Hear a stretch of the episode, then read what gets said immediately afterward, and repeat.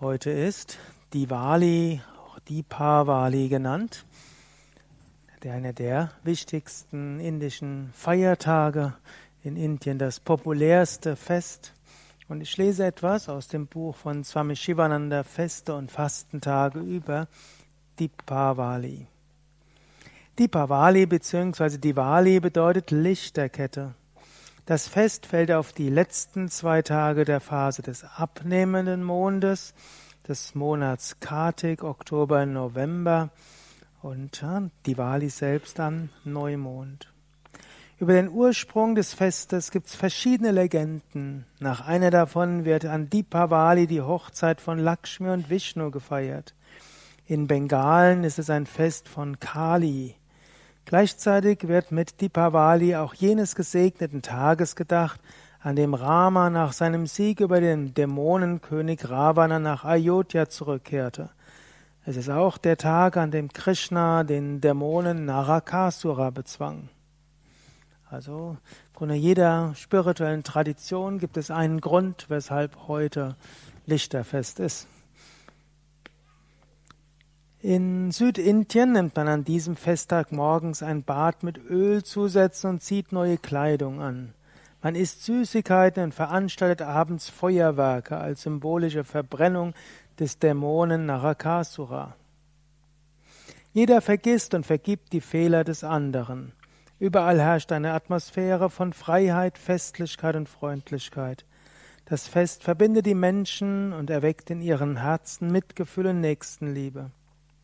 Familienmitglieder schenken sich neue Kleider und auch Arbeitgeber kaufen neue Berufskleider für ihre Angestellten.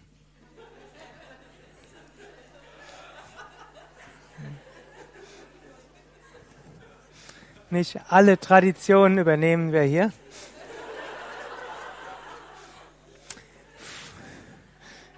Aber die Teilnehmer der Yogalehrerausbildung haben ja ihr gelbes T-Shirt gekriegt.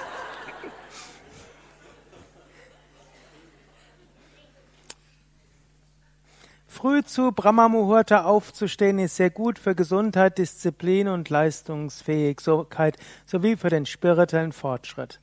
An die Pavali steht man allgemein sehr früh auf. Also wer jetzt die letzten Tage noch nicht so früh aufgestanden ist, morgen habt ihr noch mal eine Gelegenheit, denn die Pavali geht noch bis morgen und übermorgen. Morgen wäre der Tag, wo Krishna den Govardhana-Hügel auf seinem kleinen Finger gehalten hat, gehört auch noch zu den Diwali-Festlichkeiten. Und übermorgen ist übrigens der Geschwistertag, wo man seinen Geschwistern was Gutes tun kann. Auch das gehört noch zu Diwali.